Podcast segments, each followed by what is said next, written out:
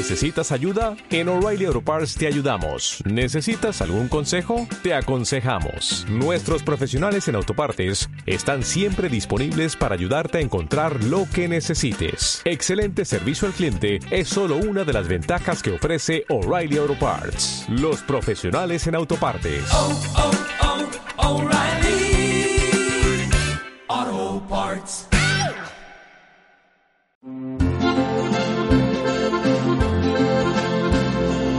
Cita con la historia.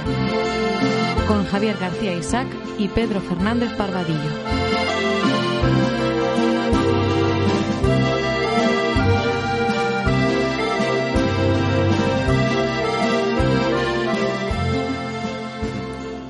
El economista británico del siglo XIX, Thodol Rogers, escribió que se ha vertido más sangre por el clavo y el azafrán que por las luchas dinásticas. Y tenía razón.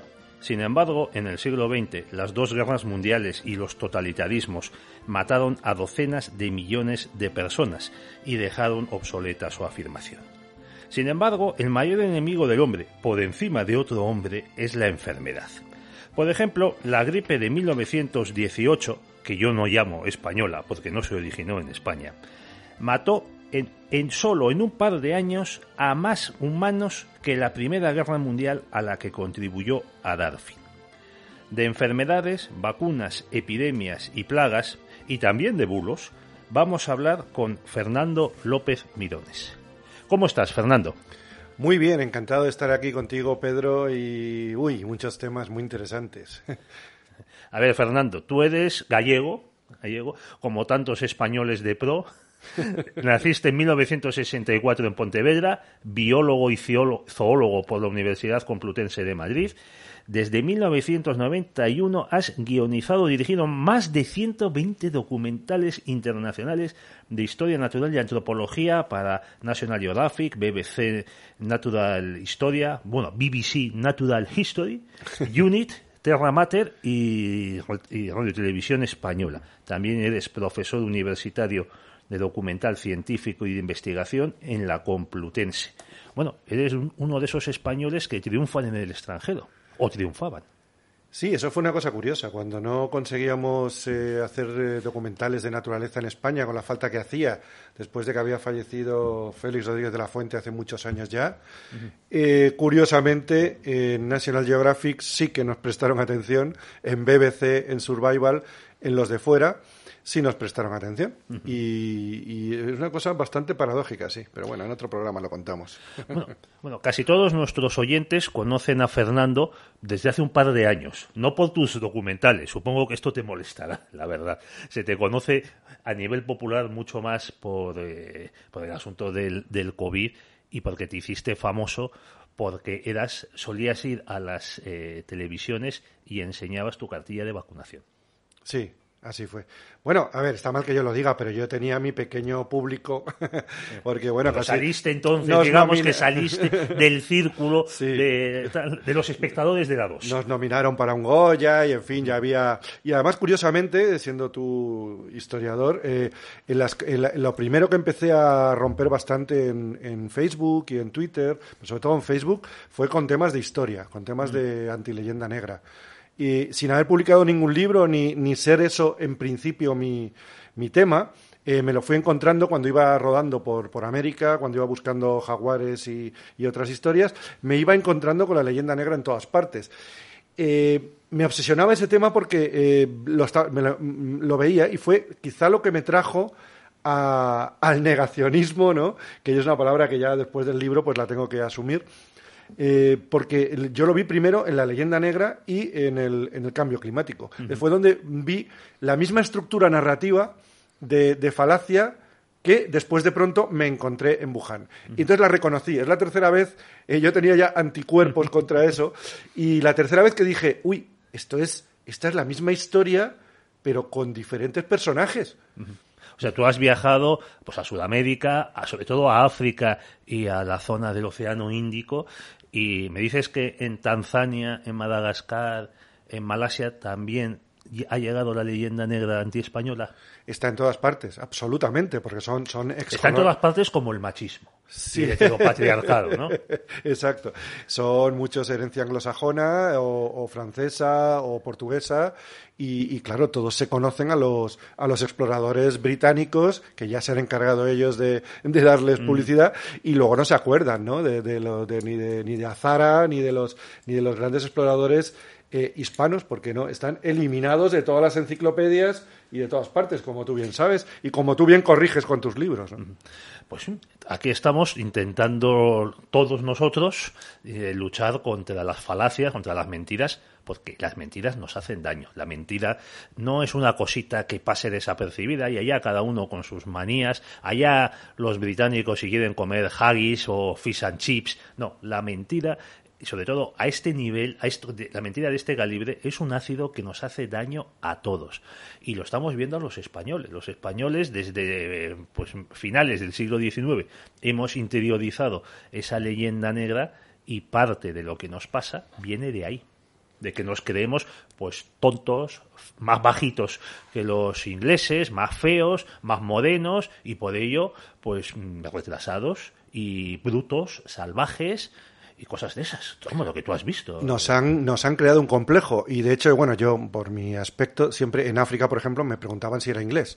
Y yo les decía como inglés, no, en absoluto. No, no me vuelvo Tú esto a no eras un hijo de la Gran Bretaña. No, exacto. Y, y no, es que es evidente, pero es que ayer, mira, ayer, ayer eh, tengo que decirlo porque, bueno, ayer la, fue la hace hace no, hace unos días, perdón. O sea, a mediados de parece junio. que fue ayer, sí. Eh, en, el, en el Cine Capitol eh, de Madrid, en la Gran Vía, eh, justo el día que se iban los, los, los demonios de la OTAN, ante más de mil personas, que, que se proyectó la, la, la gran, la gran película documental de Bill Reset, en la que yo, bueno, no la he hecho yo, pero eh, digamos soy uno de los entrevistados, eh, hice una, una, una relación detrás de- después de la película en la que de, de algo de lo que estoy convencido y me gustaría decir aquí, y es que eh, esta, esta plandemia, como la llamamos nosotros, no pan, sino plan, se ha gestado en inglés y solo se puede arreglar en español.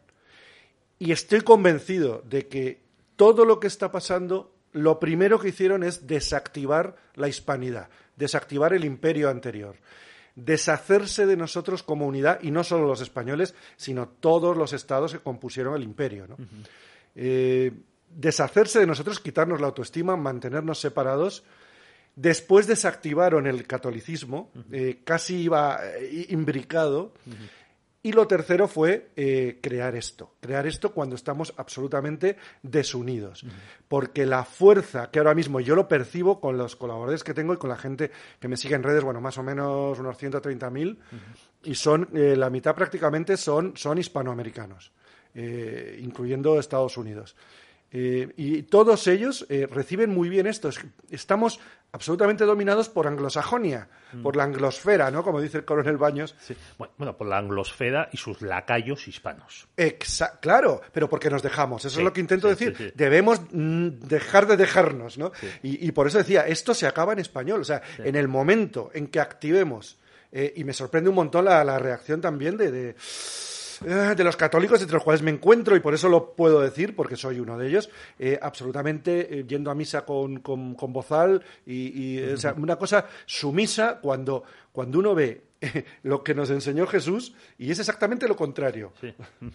El, bueno, tú has hablado de... vamos, quisiera que contases una anécdota que, eh, que, describes en tu libro Yo Negacionista, que ya va por la segunda edición, esa es la que tengo yo, no sé si... Tercera, tercera. Tercera, enhorabuena. Ayer, ayer la toqué, ayer firmé a una señora y era la tercera. Dijo, uy, es la primera que toco. Bueno, parece que tus seguidores se están activando y eso es bueno. O sea, unidos somos más fuertes. Aunque parezcamos pocos, unidos somos mucho más grandes. Bueno, pues tú cuentas una anécdota que define perfectamente la diferencia entre el anglocabrón, digo, perdón, el Sí. anglosajón y el español, que te, que te pasó con un masai. Sí, tío, esto es, esto es, esto es buenísimo. A mí me, a mí me, eso fue hace bastantes años y me hizo, me hizo despertar. Eh, eh, nos O sea, tú dirigíamos. también estabas dormido. Y Eh, sí, claro. eh, yo creo que todos nacemos medio dormidos y nos vamos despertando poco a poco. a palos algunos. Sí, sí, sí, no. eh, eh, ¿Te refieres a la, a la del... La calabaza. Sí, porque había otra, había otra de Masáis también.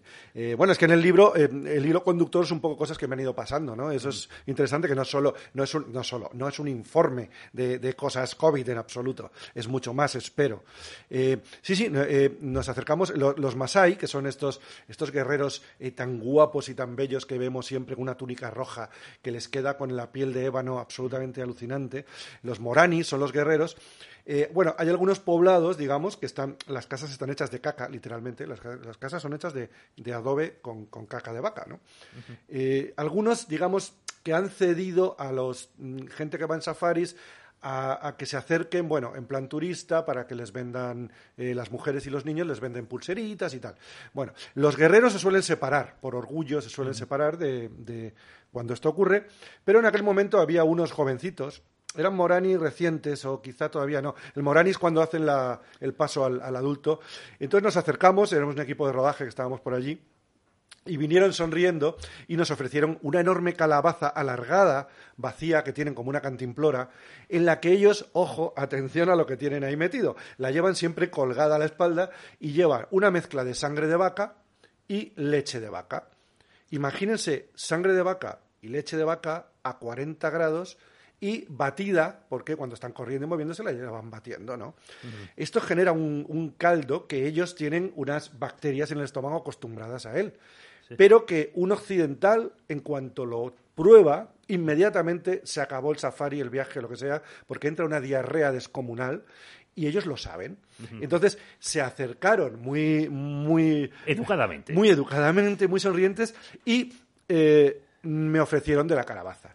Y yo con mucha cortesía les dije que ni de coña iba a beber eso, porque no lo dije así, lo dije con, con amabilidad, pero que eso era una cosa tremenda. Entonces, cuando el retiraron se empezaron a reír y me contó ya el secreto y me dijo, mire, eh, siempre eh, cuando hemos, hemos oído su acento, me dijo en inglés, claro, ellos, ellos, ellos chapurrean cinco o seis idiomas, todos, todos.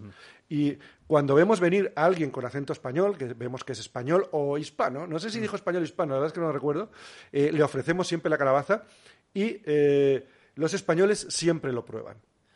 Y sin embargo, los ingleses, los alemanes y los de otros lugares no lo prueban. No lo prueban porque no, no, no, no, no, no son tan abiertos. Pero los españoles nos reímos mucho porque lo hacen. Por eso, al oírles que eran españoles, me ofrecieron la calabaza para arruinarme el viaje y no funcionó. Ahí me di cuenta de cómo somos, como tenemos lo que yo llamo eh, xenofilia, que es lo contrario de xenofobia. Nos gusta todo lo de fuera. no, no hay más que ver lo que le dura el acento español a, a- a un español cuando va a Argentina. Le dura mm, tres días y ya habla argentino. Y a los argentinos que llevan 40 años aquí y siguen diciendo cancha y pileta. No se les quita y a nosotros en cinco minutos se nos quita. Bueno, tú también en tus eh, los programas que, que aparecís, que aparecías, yo te conocí con Fernando Paz y Javier Esparza en programas en el, en el Todo TV, también vienes de vez en cuando a 7NN, pues tú decías que, mm, entre lo, lo, lo mucho que, mm, que encontrabas, las, las, que, apo- que, que eras, eh, que los biólogos, o sea, los de tu gremio, sois más importantes para la medicina que los médicos. Ah, bueno, para la medicina no, para la biología. Es que, la- un, es que un médico no es un científico. a ver, Y esto- explica la diferencia. Es una, es una de las cosas Pero que- ¿cómo dices que un médico no es un científico? Pero si es que los propios médicos lo dicen, es que un médico es un técnico. Bueno, aquí, aquí, señores, como pueden es- escuchar, aquí es que eh, si siguen este programa habitualmente, aquí contamos unas cosas sorprendentes. El otro día tuvimos a José Ramón Fernández hablando del timo del cambio climático, que nos dijo que el mayor factor de influencia en- del clima en la Tierra es el sol. El sol. A que esto no lo dice Greta Thunberg. Y ahora tenemos aquí a, a otro invitado que nos dice que los médicos no son científicos. No, los médicos no son científicos, pero además desde siempre, de toda la vida. Desde toda la vida. Bueno, O sea, bueno, la un- un- medicina ha tenido mucho de ciencia verdaderamente humana. No, no, es que no es tratas una- la medicina no es una ciencia, la ciencia es la, es la biología. Y to- en todo caso podríamos decir bi- la biomedicina. Pero lo que aplican los médicos son cosas que averiguan biólogos. De hecho, las, las vacunas, los virus, eh, todo eso lo estudian los biólogos. Lo único que pasa es que hay una sinonimia y una polisemia extraña porque se suele usar poco la palabra biólogo. Eh, se habla de microbiólogo, bioquímico, virólogo, epidemiólogo. Hay una serie de palabras. Todo eso son biólogos. Bueno, una, una cosa curiosa que, que- que te va a alucinar y que además todos los oyentes pueden comprobar ahora mismo entrando en Wikipedia, directamente. Busquen ustedes Premio Nobel de Medicina.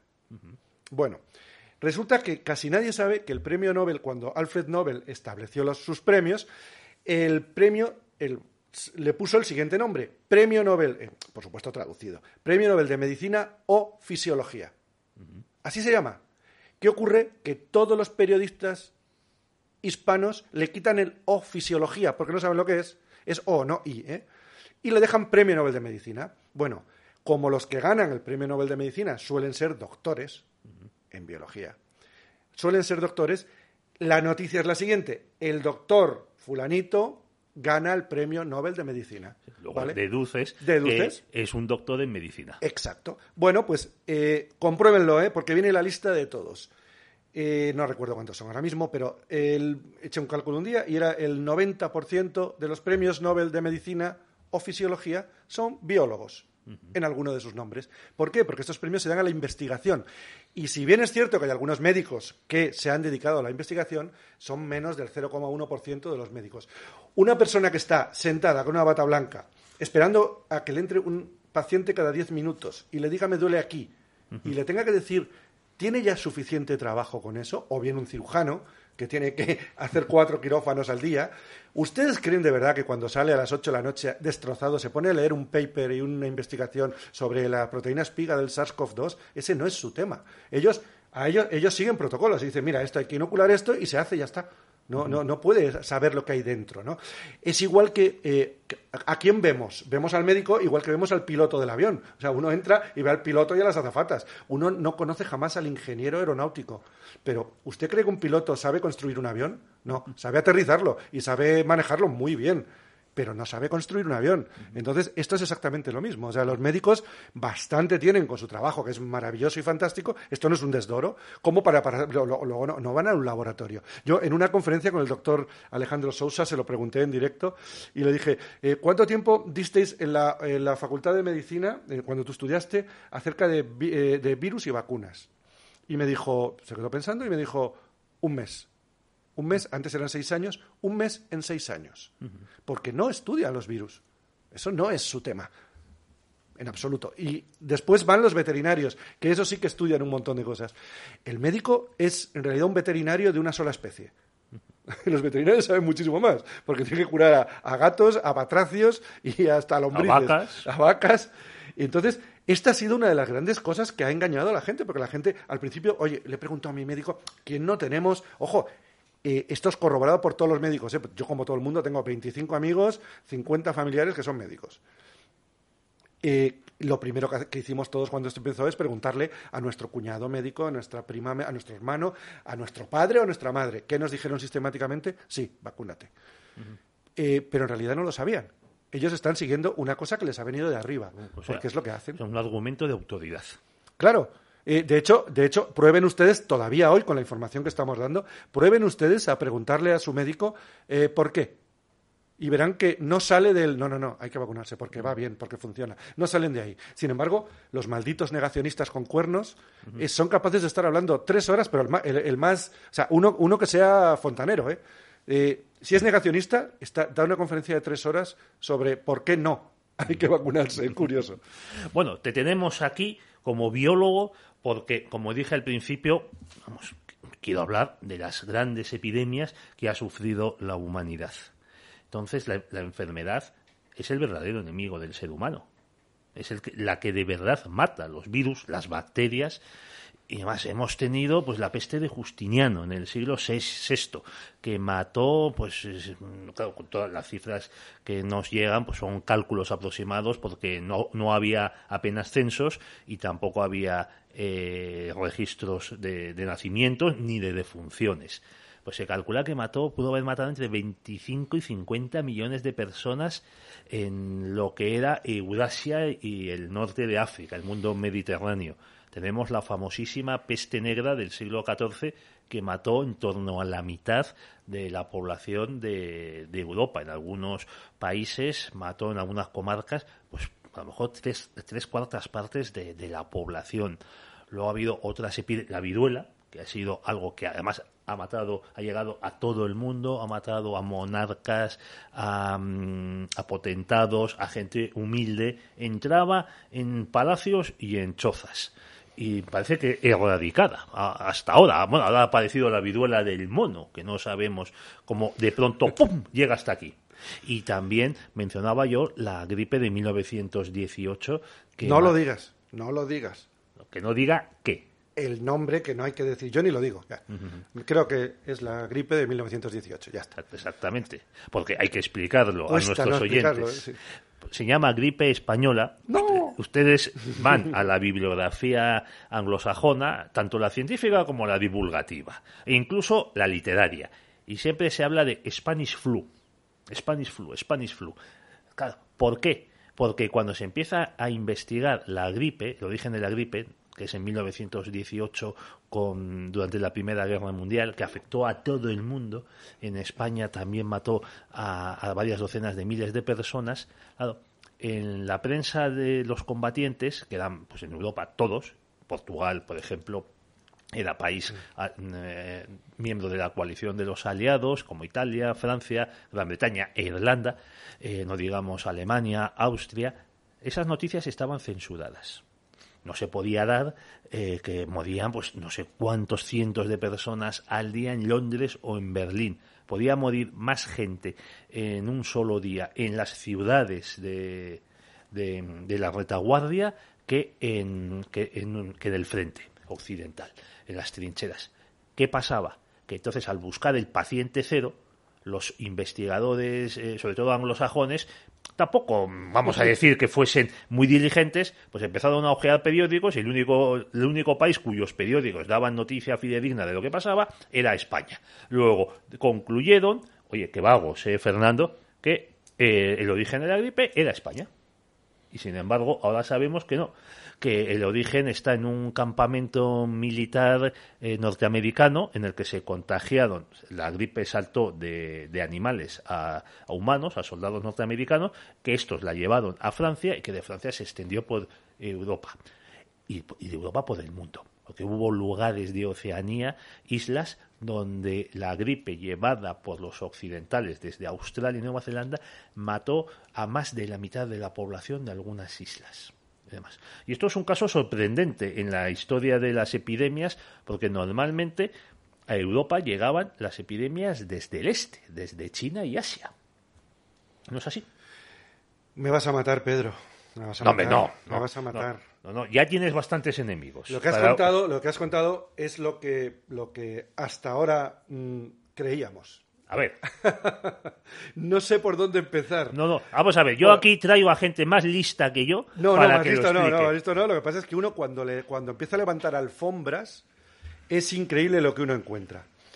Eh, por cierto, la gripe de 1918 tenía otro nombre que es trancazo. Trancazo, que era en español. Vamos a ver. eh, vamos a empezar. La peste bubónica. La peste bubónica no, no es un virus, es una bacteria. Aquí tendríamos que mm, distinguir bastante. Eh, y la de Justinian es una bacteria que se llama eh, Yersinia pestis, ¿no?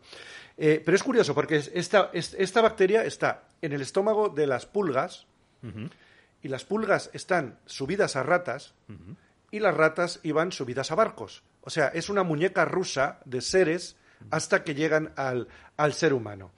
Y se llama eh, peste bubónica porque eh, eh, formaba unos bultos que se llamaban bubones. Bueno, las famosas son las que has citado, las de Justiniano, pero es que los estudios recientes que han ido detrás de todo aquello, mezclando historiadores con biólogos, que es cuando se descubren las cosas, ay amigo, lo que han descubierto, pues por ejemplo la de Justiniano coincidió con un cambio climático, Con la Pero- erupción de un volcán. Pero el cambio climático fue al revés de lo que les gustaría ahora a los globalicistas, porque fue un enfriamiento. Fue una ocultación del Sol por una, por una posible erupción o bien por alguna anomalía en el Sol, que eso es, ojo, una de las cosas que estamos contemplando. Eh, al, al bajar la vitamina D, al cambiar los cultivos, lo que ocurre detrás de todas estas epidemias, para resumirlo, es que no había mm, tanto, por supuesto, virus no, bac- y la- las bacterias lo que hacían era eh, actuar en unas poblaciones que ya estaban previamente eh, Debilitadas. debilitadas. Es decir, al final lo que cambiaban eran unos problemas más de, más de cultivos y más de cómo la gente lo recibía, más de, la, de, la, de la mala, las malas condiciones del agua, eh, de que los cadáveres quedaban en las calles y de los roedores. Los roedores van con el grano. En el momento que empezamos a acumular grano, eh, los roedores se quedaron con nosotros y ahí empezamos a tener muchos problemas como primates, porque ningún primate acumula grano. Acumular grano es atraer roedores y los roedores atraen cosas. Así que estamos desde, desde, desde, la, desde el neolítico haciendo una cosa totalmente antinatural, una cosa cultural que es antinatural. Pero es que, eh, a ver, cuidado. Vamos a la, a la última, de 1918. No sé, si, no sé si le sonará a la gente quién es el doctor Fauci. Fauci es el... el- el- Anthony. Anthony Fauci. Es, digamos, el, el Fernando Simón de Estados Unidos. Es, Bueno, ya le gustaría a Fernando Simón tener Exacto. la Bueno. categoría de este señor. Exacto, este es muchísimo al- más malo. Este- Eh, eh, bueno, bueno, es más malo y también está mucho más preparado, ¿eh? Bueno, pues vamos a ir a, a la- idiomas. vam- Vamos a comentar la, la gripe de 1918, de cuyo nombre el otro no quiero decirlo, o trancazo. Se llama trancazo, pero en inglés. Trancazo. Trancazo, porque ya sabes que todo lo malo tiene nombre en español, incluido el corona, porque no es el crown virus, es el corona. Ah, Igual que la Inquisition, también es en español, igual que Conquistador, visto desde un punto de vista malo, es en español, y, Y- trancazo Y guerrilla. y guerrilla y eh, eh, ¿cuál era la otra? Me dejo alguna. Pero todas las palabras malas son en español. Sin embargo, nos han robado otras que son mucho más españolas, pero esas sí las han traducido. Nos han quitado guitarra, caballo, eh, las razas de perros, casi todas. Un día estuve mirando los nombres antiguos de las razas de perros, de cerdos, de caballos, de todo lo que sea bonito, y eh, más de la mitad eran, eran españolas, eran nombres españoles que ahora no son españoles. Fueron cambiados. Pero bueno, no nos vayamos por ahí. Eh, eh, Anthony Fauci en 2008, esto lo descubrimos eh, en, en- en 2020 y quedamos alucinados. El propio Anthony Fauci, que es el hacedor de toda la pandemia, había publicado un artículo científico que está ahí, no se puede ocultar eso, un paper. 2008, ¿eh? un paper, en el que aseguraba que, las neu- que la mayoría de los muertos de la gripe de 1918 no se debieron al virus H1N1, que es el de la gripe, se debieron a neumonías bacterianas. Asociadas, las neumonías bacterianas están asociadas a el hacinamiento y a los métodos para evitar el virus. Ojo a lo que estamos viendo, porque esto es lo que hemos usado, los malditos negacionistas, para eh, rebatir, por ejemplo, el tema de las mascarillas. Las mascarillas se sabe que producen neumonías bacterianas. Porque se acumulan ahí lo, lo- lo que excretamos. Es ponerse un pañal en la, en la cara. Quítele el pañal a su nieto, a su hijo y póngaselo en la cara.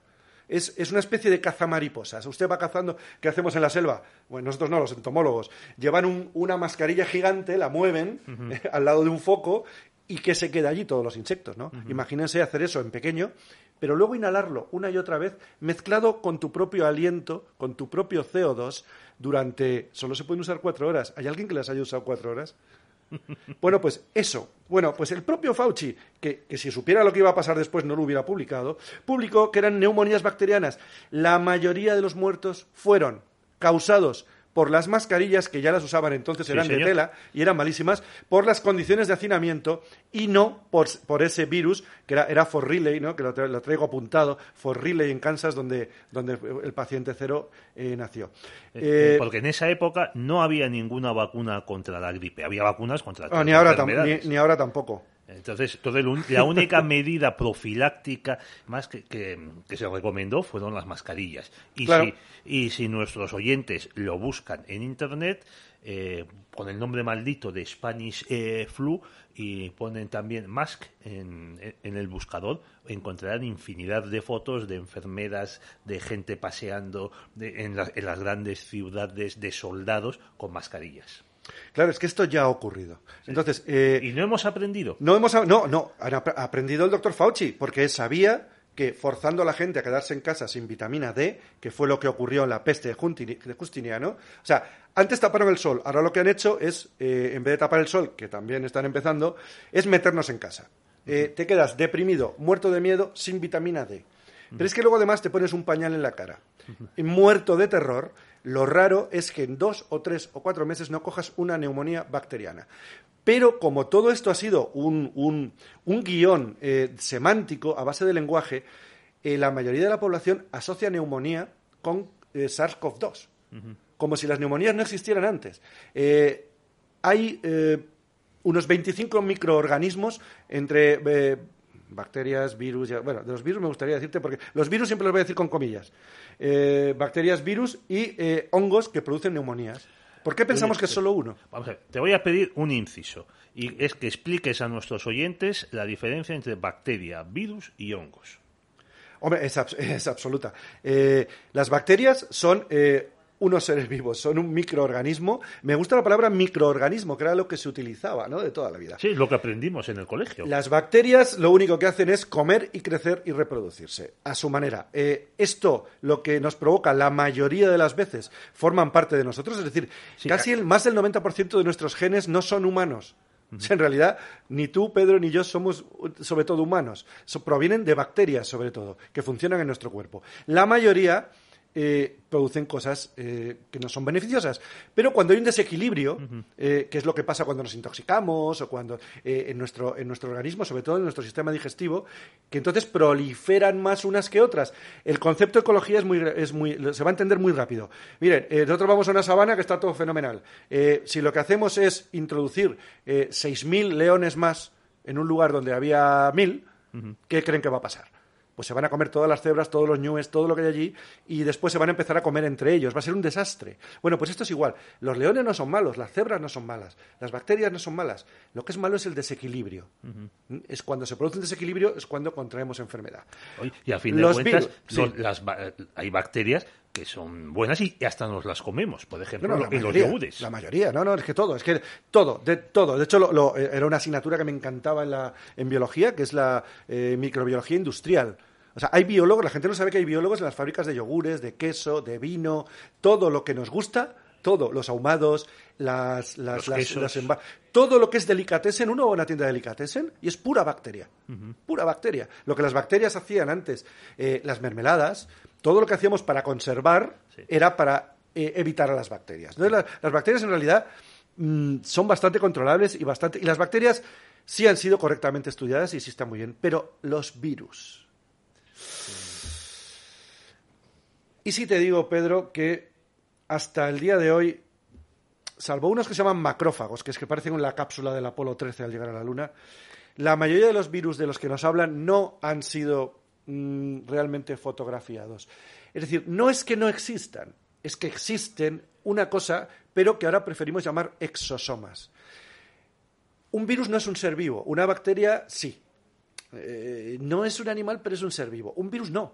O sea, los propios, eh, lo- los, propios eh, biólogos, digamos, mm, del relato oficial, te dicen, además busqué mi libro de, de la facultad y pone, un, son seres al límite de la vida, no son vivos, no están vivos. Por eso cuando hablamos del bicho y no sé qué, y nos imaginamos como animales con patitas que nos invaden, eso es una idea que desde un poco antes de Pasteur nos fueron introduciendo, pero no es tal. Los virus, pero es que esto daría para cinco programas, damos conferencias de estos y bueno, lo voy, voy a intentar decirlo muy rápido. Nos quedan 20 minutos. Los Así virus- que dilo muy rápido. Los virus se parecen mucho a las palabras. Son eh, cápsulas lipídicas donde dentro hay ARN o ADN, que es material genético.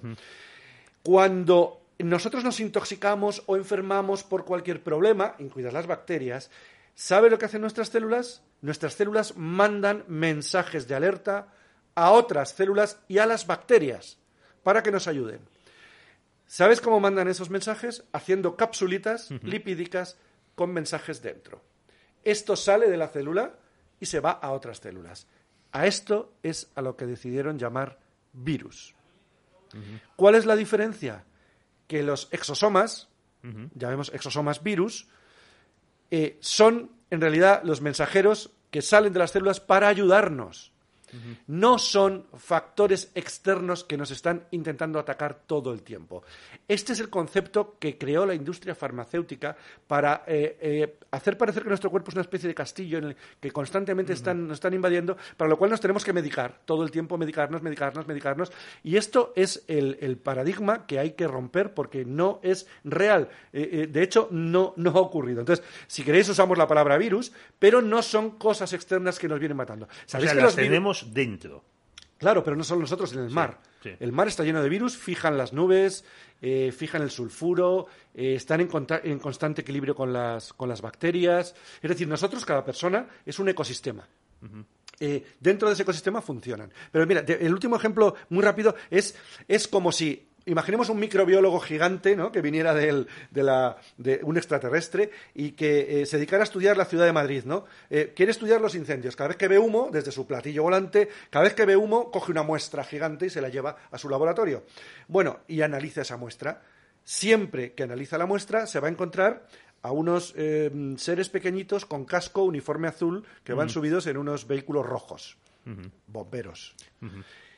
Este biólogo gigante diría... ver, no, me, no, no me lo digas. Voy a jugar yo a ser biólogo.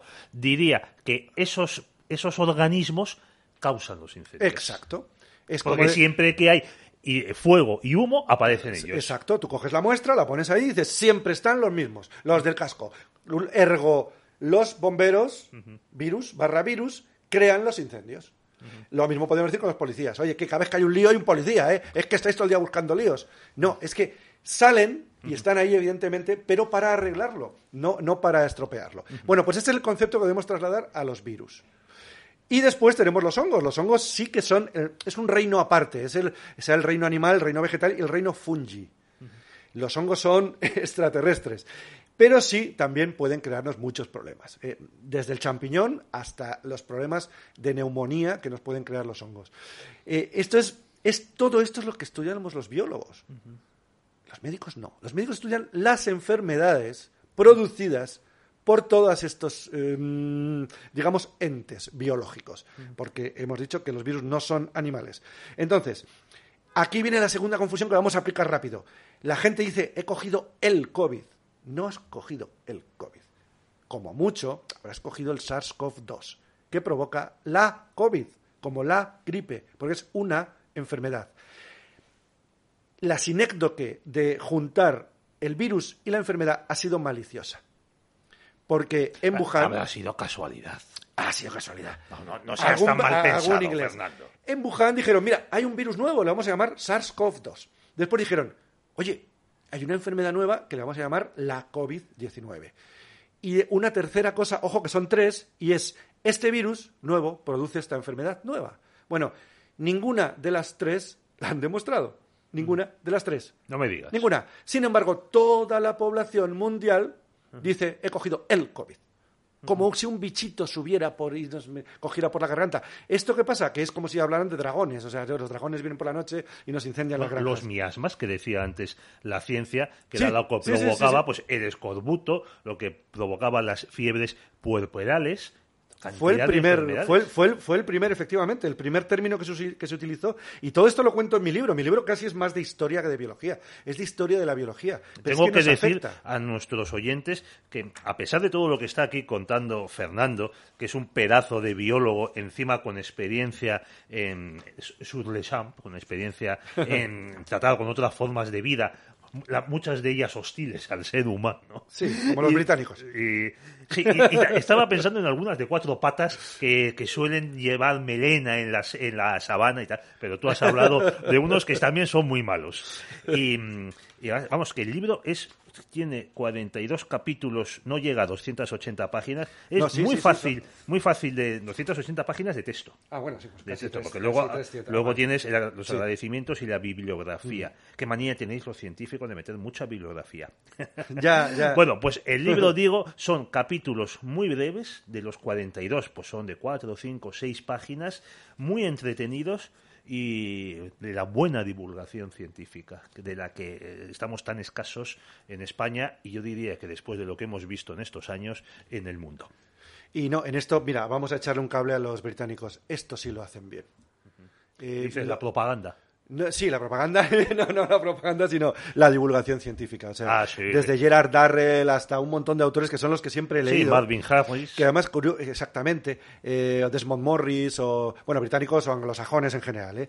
Eh, Son lo mismo. A mí me gusta mucho, y además suelen ser zoólogos, que yo soy zoólogo, porque tienen, eh, mezclan ciencia con un toque de humor y con una narrativa. Y son esos libros que yo me he devorado desde estudiante, ¿no? Y, que, y yo, y yo, cuando hice este mi primer libro, dije, quiero, quiero intentar hacer algo así. No, yo, no debo ser yo quien diga si lo he conseguido, pero he intentado hacer algo así. Y esto sí lo hacen bien los british. Sí, señor. Esto sí que lo hacen bien. Eh, espera, y un, un apunte a hacer que ya sé que vamos fatal, pero eh, te quería decir que las últimas investigaciones de la peste negra del siglo XIV eh, dicen, dicen que no se... Y estos son estudios recientes que se han hecho con dientes de... de De cadáveres. de cadáveres, eh, estudios bastante recientes, que no fue lo que, lo que nos habían dicho. Que realmente, por ejemplo, curioso, ¿eh? En Cataluña, en Chequia, apenas hubo una, una disminución de, una, un- de- No hubo muertes en absoluto. Oye, hubo me estás muchas más. fastidiando lo que he estado contando hace un momento. Sí, la verdad No es que te sí. voy a traer, ¿eh? Fue en, un sur de, en el sur de Suecia, en Italia y en Grecia. Sin embargo, en estos lugares no. ¿Y sabes cómo lo averiguaron? Esto fue siempre biólogos. Estos son todos biólogos, ¿eh? Que además son biólogos, se llaman pale- paleoecólogos. Analizando el polen. El polen fosilizado procedente de 261 lagos. O sea, y así se dan cuenta de cómo iban los cultivos, los cultivos subían, los, ulti- los cultivos bajaban, y analizando los aros de los árboles Sí. que son otros eh, botánicos, ¿no? Que los botánicos también son biólogos. Bueno, analizando todo esto han descubierto que en determinadas zonas de Europa no ocurrió en absoluto nada porque la gente no dejó de cultivar, eh, no dejó, saben, por, por mu- muestras indirectas. Y sin embargo en otros lugares sí. Sí, en, Eh, en unos lugares no desapareció la población o no bajó y en otros sí. Sí, exacto. Entonces, ahora mismo, y es lo bonito, y es lo que da para 20.000 libros y entrevistas y programas, es que está todo, todo, todo está en cuestión. Todo lo que nos han contado desde el maldito Pasteur, que en mi libro lo cuento, o sea, yo tenemos la mente pasteurizada. No, no hay mayor fraude en la historia que Luis Pasteur. ¿Qué me, qué me dices? O sea, Ni el hombre esto- de Pildown. no, no, no, bueno, bueno, bueno, eso se queda, se queda en, en- en mantillas a lo de este señor, ¿no? Eso lo cuento también abundantemente en el libro y, y desde ahí viene todo esto. Entonces, yo comprendo que los que nos estén escuchando están diciendo, vamos a ver, vamos a ver, no es posible, no es posible. Bueno, sí es posible. Si ustedes conocen la leyenda negra y oyen este programa, si ustedes han oído el otro día lo del cambio climático, que suscribo plenamente, o sea, es otra de las enormes falacias, caemos en el todo el mundo lo sabe. Bueno, pues yo a mis alumnos les digo, todo aquello que no hayáis estudiado de forma independiente y penséis que, el- que estáis seguro de ello porque todo el mundo lo sabe, eh, 90% es falso. O es una verdad a medias que sabemos que es falso. Entonces, el que haya descubierto ya la leyenda negra, el que esté sospechando lo del calentamiento hueval, como dice un amigo mío, que es que me hace gracia y es para que la gente se acuerde. Eh, yo le llamo eh, eh, yo le llamo CCA, que es calentamiento, eh, calenta- eh, cambio, Cambio climático, climático. acojonante. Sí. Para darle ese toque. Entonces pongo CCA, que queda muy bonito. Bueno, ha, creado una ciencia nueva, que es la calentología. La calentología, los calentólogos, ¿no? Y entonces tenemos a la, a la gran patriarca, que es la eh, vinagreta, vinagreta, que es la niña enfadada, la niña que viene y te riñe, ¿no? La niña que no ha acabado COU, bueno, COU ya no se llama, no ha acabado primaria, bueno, ahora supongo que habrá estudiado. Y eh, resulta que va a los congresos a dar conferencias a los... eh, Es una cosa increíble. Bueno, ¿cómo nos estamos tragando todo esto? La buena noticia es la siguiente, esto se va a acabar. O sea, desde luego, va a haber un nuevo orden mundial, pero no va a ser el que ellos quieren Dios te oiga. va a haber ahora mismo la gente que está despertando a todo esto y más. Ya no queremos volver a lo de antes. No, no. Esto se ha acabado. O sea, se ha acabado este timo, esta reunión que han hecho, esta organización mundial de la, de la- O sea, lo que quieren es que nos gobierne la OTAN, la OMS, el Banco Mundial y organismos supranacionales. Sí, una cosa que tú también citas aquí, que me parece que se llama Club de Bilder, ¿cómo es el nombre? El nombre así ya nos tumba del programa Bilderberg. Pero... ¿Cómo ha dicho? Bilderberg. Pero eso existe. Globalitarismo, globalitarismo, que es, eh, sí, sí, la, la palabra de Astiz, que, que es, que, es, que me gusta mucho utilizarla, y es Juan el Carlos. Astiz. Carlos Astiz, gran persona, un abrazo desde aquí. Le vi- Nos vimos, nos vimos ayer. Y el globalitarismo, efectivamente, es la ideología que nos están metiendo y que no lo ocultan. O sea, llevan el pin, todos los que vimos, eh, que andan todavía por aquí, porque al ver el cielo sin rayas, sabemos que todavía están por aquí. Eh, y todo esto es un plan, y yo, de verdad, que a mí, ¿para qué me encerraron? Si yo iba, a ver, yo iba, yo iba al Océano Índico a rodar tiburones y me encerraron. Pero es que encerrar a un tipo como yo es muy mala idea, pero no como yo. Luego me he dado cuenta que hay millones en el mundo, ¿no? Te pones a hacerte preguntas y te pones a buscarlas y sale un libro y salen un montón de respuestas que antes no Y conocía. el libro se titula Yo negacionista en la editorial. Almuzara. Y la tenemos en todas las tiendas del sector. Libro Eh, muy aconsejable, no porque tengamos aquí a Fernando López Mirones, simpaticísima persona, sino porque el libro es un instrumento, de verdad se lo digo, para despertarnos. Sí, Un- además es un, libro, las- es un libro amable. ¿eh? Yo quisiera saber que, la- o sea, no hay que, no, el título es llamativo, pero está Es lo que escrito tienen que ser los para títulos. gente que quiera ver el otro lado que quizá no le han contado en la televisión, pero de forma amable. O sea, es decir, lea el libro y después ya busquemos y hablemos. ¿eh? No, no hace falta ser negacionista para leer el libro. ¿eh? Pues una de las cosas buenas de tanta red social, del abaratamiento de las tiradas, ahora son mucho más baratas las tiradas, eso también lleva a que sean más cortas y los autores pues ganemos menos en el caso de que vendamos. No me digas. a pesar de todo esto, pues tiene una ventaja, que es que ahora el acceso al conocimiento para el que quiere buscar, el de verdad, el que quiere buscar, es mucho más sencillo. Exacto. Antes, sí, pues había en Madrid tres periódicos, El País, ABC y El Mundo, y vendía el que menos 200.000 ejemplares. Pero solo había tres versiones. Ahora es cierto, yo suelo decir, ya me han escuchado ustedes varias veces en este programa, decir, bueno, en Cuba hay un periódico, que es el Granma, y una línea editorial. En España hay muchos periódicos, pero hay una línea editorial también. Exacto. Que es Donald Trump es malo. Eh, Fernando López Mirones es negacionista. Eh, la inmigración es buenísima. Sí, Eh, sí, la Unión Europea es lo mejor que nos ha pasado. Biden viene a traer la paz. Eh, Greta Thunberg es una chica combativa, es un modelo para todos nosotros, Exacto. etcétera, etcétera. Yo creo que la situación, digamos, en los medios tradicionales con los que crecimos tú y yo, Mm. pues es muy mala. Pero es tan mala que ya la gente no lee estos, estos periódicos, de no ser por las subvenciones que reciben menuda casualidad de los gobiernos, se hundirían. Es que el país está vendiendo menos de 80.000 ejemplares, cuando hubo eh, domingos de hace 20 años o 25 años, cuando daban el País Negocios, el suplemento semanal, que vendían 800.000 ejemplares. ¿Por qué? Porque eh, esto no es que... No, se están muriendo los que leían periódicos y ahora los jóvenes no leen nada. Eso es mentira. Vayan en el metro y verán a la gente leyendo en el móvil, en la tablet y demás. Se lee. Hay acceso a la información. Es que nos leen a nosotros ahora.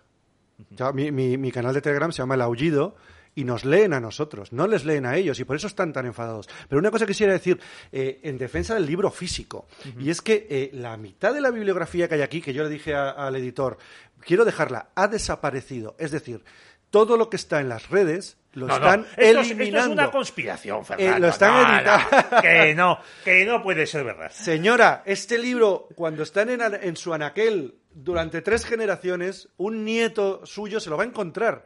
Y me lo dijo Manuel Pimentel cuando me propuso hacer el libro. Me dijo, Fernando, lo que no está en un libro no existe. Oye, pues eso lo sabemos tú y yo, pues que hemos leído, pues por ejemplo, Boyest, Las Cuatro Plumas, Julio Verne, Exacto. Emilio Salgari, Exacto. en libros de nuestros padres Sí, o quien tenía suerte de, nuestros, de sus abuelos. Yo sabes que soy un necrófago literario. O sea, eh, siempre... Qué mal suena eso. Sí, ¿eh? sí, sí, sí. O sea, tú eres negacionista y necrófago literario. Sí, sí, esto es la primera vez que lo confieso. Eh, Sí. Todos mis conocidos lo saben. lamentablemente, cuando fallece alguna persona, incluso tenía un, tenía un amigo que, era, que, que hacía reformas en casas y me decía, piso de señora, solían ser señoras, piso de señora que fallece, los herederos ya se han llevado todo, pero quedan 11 bibliotecas llenas de libros. El lunes entran los obreros, lo van a tirar todo. Fernando, ¿quieres pasar a ver si hay alguno que te gusta? Empecé a hacer eso me llevaba eh, tres viajes de mi coche llenos de libros que iban a ser arrojados. Bueno, lo que he descubierto en esos libros, libros, libros publicados en, en bueno, ya, ya no hablo de antigüedades, sino de, de, de, de 1980, de 1970, ahí está la verdad. Bueno, y de historia ni te cuento. Ahí está lo que ya ningún libro actual pondría. Y desde luego en Internet no encontramos. Oye, volviendo a las pandemias. Eh, yo tengo, eh, para mí, tú me, tú me dirás si estoy equivocado o no, yo tengo para mí que esto de lo que habláis los conspiranoicos del sistema inmunológico y tal, esto, tal, eh, claro, eh, el sistema inmunológico, desde que los españoles descubrieron América, ha mejorado mucho gracias a la diversidad de la alimentación porque de América se trajeron cantidad de alimentos, la patata, el tomate, eh, muchísimas frutas, la piña, el aguacate y tal, y a la inversa de Europa se llevaron también muchos alimentos, por ejemplo, y claro, de, de, por ejemplo, los pimientos que tú habrás comido pues en la India, Paquetá, vienen de América y se introdujeron en Asia gracias a los españoles y hombre, también a los portugueses, vamos a reconocérselo. Pues yo tengo para mí que esa diversidad alimenticia con sus proteínas y sus vitaminas también ha influido en que en los últimos siglos las hambrunas no por motivos eh, políticos, militares y más, sino por motivos de cosechas perdidas, hayan sido menos frecuentes y también hayan contribuido a alargar la vida de los humanos aquí en la Tierra. No, claro, pero no olvides, es que solo te, te has centrado en vegetales, pero no olvides que allí eh, No había los, animales. los burritos y los tacos se hacían con carne de la tribu vecina. O sea, No había cerdo, no había ovejas, cerdo, no había vacas. no había ningún mamífero grande, salvo en Norteamérica el bisonte, que se lo cargaron los ingleses en 50 años. Y las, los ingleses, las ¿qué llamas, en, las llamas en los Andes, ¿no? disparaban desde los trenes y las llamas en los Andes. Por eso la antropofagia de las culturas como los aztecas, los mayas, etcétera, porque tenían un déficit de proteínas Tampoco grande. había gallinas.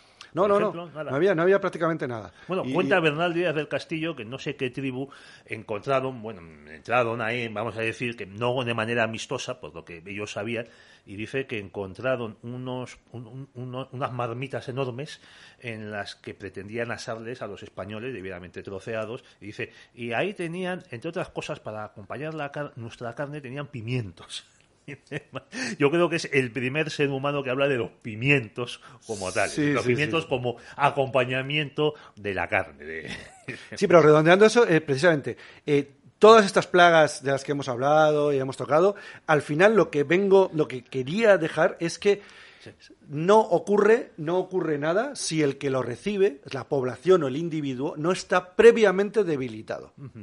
Es decir, enfermamos cuando estamos previamente debilitados, hombre, por vejez, por supuesto, y, y cuando nos intoxicamos por nuestra mala vida o por un factor externo. Bueno, o porque te dan un masai y te ofrece una calabaza Exacto. en la que tiene ahí ese mejunje que has contado y tú que eres muy simpático, pues bebes de ella.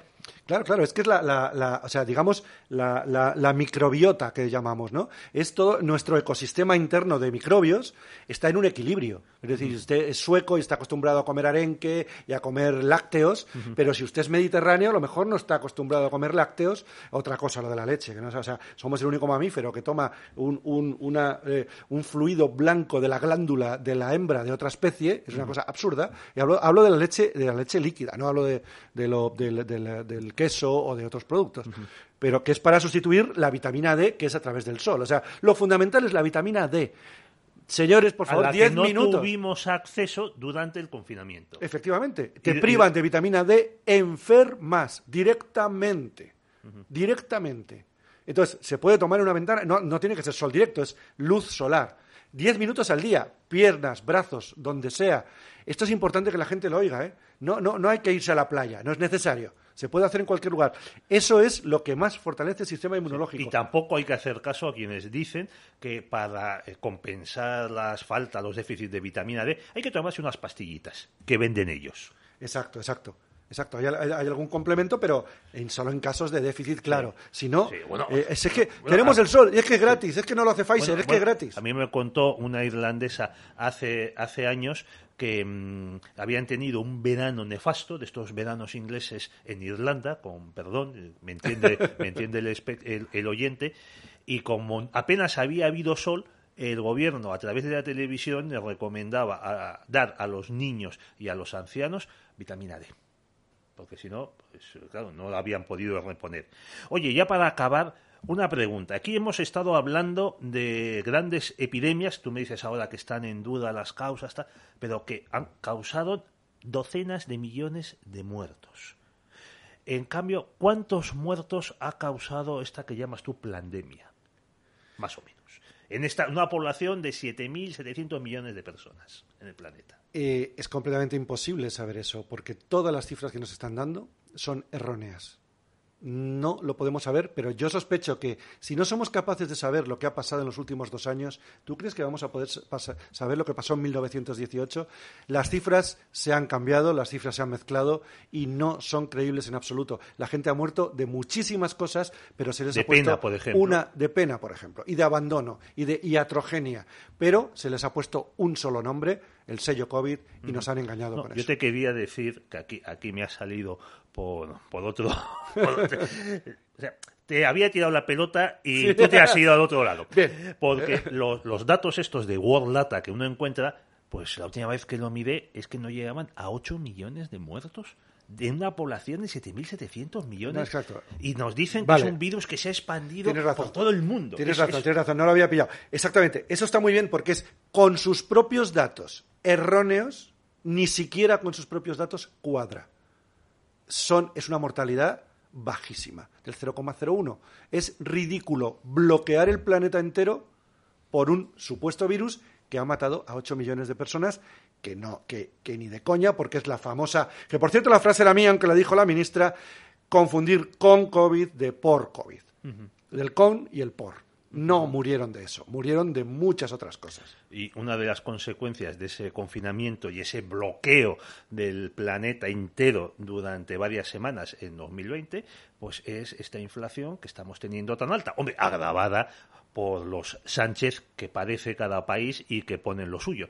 Porque ya saben ustedes, queridos oyentes, que por ejemplo del litro de gasolina la mitad son impuestos. Bueno, tenemos que dejarlo aquí, Fernando. Yo creo que ha sido interesantísimos. Volvemos a recomendar Yo Negacionista y cómo sueles acabar tú tus intervenciones en televisión y tu libro. Bueno, pues empecé hace mucho tiempo, pero empecé diciendo un aullido con los, con los, con los alumnos y tal, y ahora al final se ha convertido como en una especie de, De de canto, consigna. y siempre acabo diciendo un aullido. Pues muchas gracias, Fernando. Hasta aquí hemos llegado, queridos amigos. Nos vemos próximamente, si Dios quiere.